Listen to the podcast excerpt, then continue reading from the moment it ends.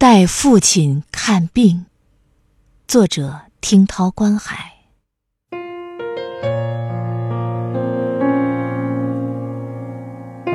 那一次，我带着父亲看病，下车后，他拒绝了我的搀扶。父亲走路艰难，他摔伤过颈椎。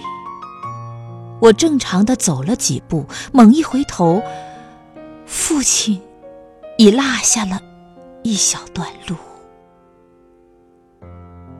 他异常艰难的一步一步的挪着，仿佛一节移动的枯木。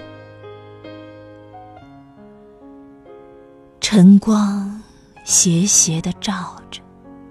地上，一只瘦骨嶙峋的影子。是我的曾经高大健朗的父亲。那些喧嚣，那些红男绿女，仿佛都静止了。这个世界仿佛唰的暂停了几秒钟，为我大难。不死的老父亲，为我的老父亲拖着嶙峋的骨架前行；